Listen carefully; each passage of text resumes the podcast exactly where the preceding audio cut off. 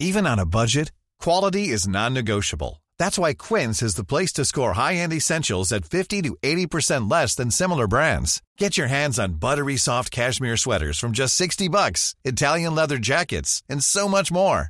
And the best part about Quince, they exclusively partner with factories committed to safe, ethical, and responsible manufacturing. Elevate your style without the elevated price tag with Quince. Go to quince.com slash upgrade for free shipping and 365-day returns. Minute Papillon. Bonjour, c'est Anne-Laetitia Béraud. Bienvenue dans Minute Papillon, le podcast d'actu de 20 minutes. Aujourd'hui, épisode spécial municipal Cap sur Lyon.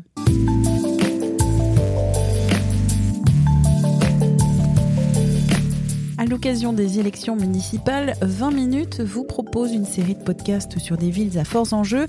Épisode 2 Lyon, pour décrire les enjeux de cette ville, les forces en présence, l'ambiance, les thèmes de campagne.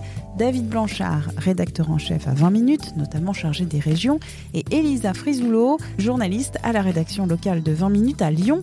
David, tout d'abord, est-ce que tu peux nous décrire un peu le cadre général de cette ville de Lyon? Il y a toujours une petite bataille entre Lyon et Marseille. Quelle est la plus grande après Paris Donc, euh, j'ai les chiffres. Lyon, c'est la troisième ville. Marseille est beaucoup plus grande, c'est 800 000 habitants. Marseille, Lyon, c'est un peu plus de 500 000. En revanche, l'agglomération de Lyon est la deuxième de France avec un million et demi d'habitants. Et la ville a explosé en fait en 10 ans. C'est plus 120 000 habitants donc sur les dix dernières années. Vraiment une croissance démographique forte et une croissance économique avec. Quelles sont les raisons principales de cette croissance? Alors c'est sans doute dû d'abord à sa position géographique, c'est à deux heures en train de Paris, c'est aussi pas très loin de la mer, pas très loin de la montagne. Du coup c'est une ville que les cadres apprécient et c'est facile pour les entreprises de recruter du monde à Lyon. Et ça explique sans doute aussi pourquoi pas mal d'entreprises se sont montées là-bas, il y a beaucoup de start-up et la ville est dynamique de ce point de vue-là. Quelles sont les personnalités importantes de cette ville? La figure euh, qui a disparu il y a peu, c'est Paul Bocuse, puisque on dit que Lyon est la capitale de la gastronomie. Euh, et même si le restaurant a cette année perdu la troisième étoile, on en a beaucoup parlé, il y a beaucoup de très bons restaurants à Lyon et c'est aussi ce qui fait son charme. Et les figures politiques? Alors du côté politique, c'est bien sûr euh, Colomb qui domine tout ça, le, qui a été ministre, Gérard. Qui marcheur de la première heure. Un des tout premiers marcheurs. Sans doute aussi parce qu'il n'était pas dans les gouvernements euh, du président Hollande. Ça l'a peut-être aussi conduit à devenir marcheur et à suivre Emmanuel Macron. Et donc il a quitté la ville de Lyon pendant un temps quand il était euh, au début du mandat euh, ministre de l'Intérieur. Et puis on dit qu'il a souhaité y revenir parce qu'il sentait que, que les personnes qu'il avait mises au poste clé n'étaient pas forcément enclins à le voir reprendre euh, ces postes-là. Et effectivement, c'est ce qui semble se passer. Comment Lyon a évolué depuis une vingtaine d'années?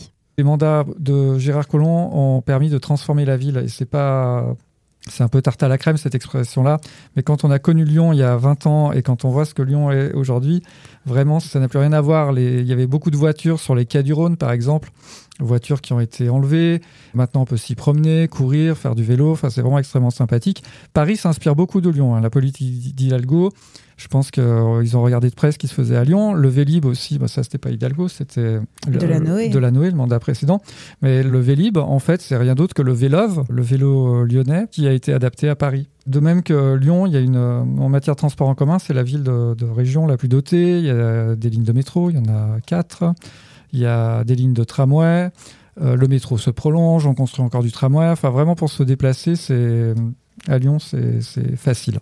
Les logements ont explosé, comme ce que tu disais à Bordeaux la semaine dernière dans le premier podcast sur les municipales. Alors le, prix du mètre carré, effectivement, à Lyon a aussi beaucoup augmenté. C'est moins spectaculaire qu'à Bordeaux parce que c'était déjà un peu plus cher. On a beaucoup construit à Lyon. Il y a notamment le quartier Confluence, au bout de la Presqu'île. Avec le musée. Avec le musée, complètement, qui a été euh, entièrement construit. C'était le plus gros chantier d'Europe à un moment. Euh, il y a le quartier de la Pardieu actuellement qui est complètement en travaux. C'est un, la Pardieu, donc c'est le quartier de la gare. Le quartier de la gare et le quartier d'affaires. Et actuellement, pour y circuler, c'est un peu l'enfer. Tout ça pour dire que la ville ne cesse de bouger et ne cesse d'évoluer. Ce cadre général sur Lyon étant posé, place maintenant au terrain avec les explications d'Elisa Frisoulo, journaliste à la locale de 20 minutes à Lyon. Elisa, Lyon est une exception. Il n'y aura pas une, mais deux élections en mars c'est une situation qui est unique en France et qui est une première aussi à Lyon, c'est-à-dire que le 15 et le 22 mars, les électeurs vont à la fois voter pour leur maire euh, dans le cadre des municipales, mais également pour les conseillers métropolitains, donc c'est les élections métropolitaines, ce qui veut dire que très concrètement, ils vont se rendre dans leur bureau de vote et qu'ils vont voter deux fois, pour les municipales et pour les élections métropolitaines. C'est une première en France. Oui, et ça s'explique par la création de la, de la métropole en 2015, qui est une fusion en fait de l'ancienne communauté urbaine et du Conseil général. Sur le terrain, quelles sont les forces en présence? Pour l'élection euh, métropolitaine, donc euh, Gérard Collomb, le maire sortant de de la République en marche, qui ne se représente pas à la ville mais qui vise la métropole. Face à lui, il a Bruno Bernard, qui est Europe Écologie Les Verts, et il y a également euh, David Kimmelfeld, qui est le président actuel de la métropole, qui n'a pas été investi hein, par la République en marche et qui présente donc une liste indépendante, une candidature dissidente. Il y a ensuite les Républicains, donc c'est François-Noël Buffet, sénateur, le Rassemblement national, euh, Andrea Cotarac, euh, anciennement de la France insoumise, et puis des forces de gauche euh, également.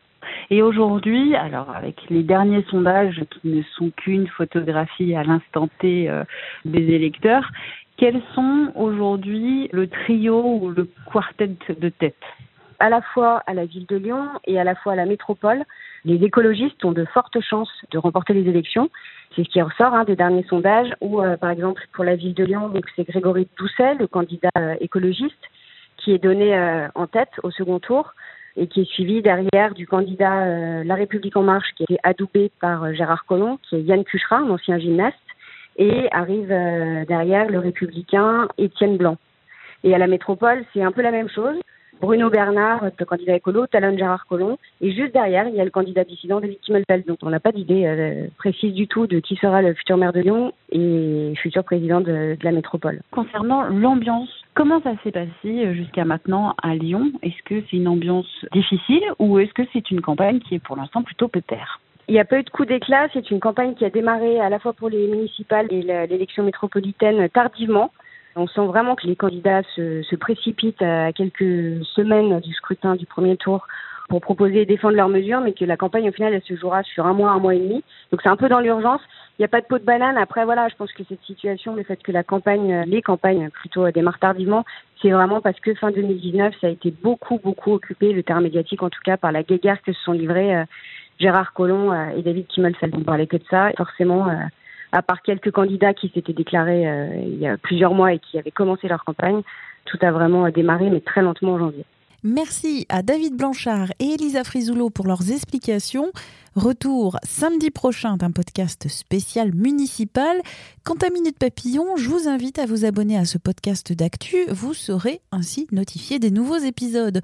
On se retrouve lundi. Portez-vous bien.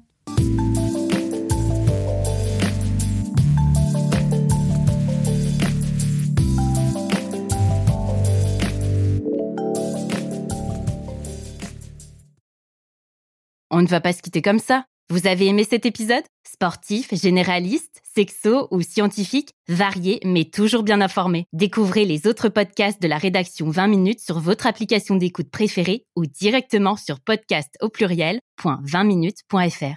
Et merci de nous avoir écoutés.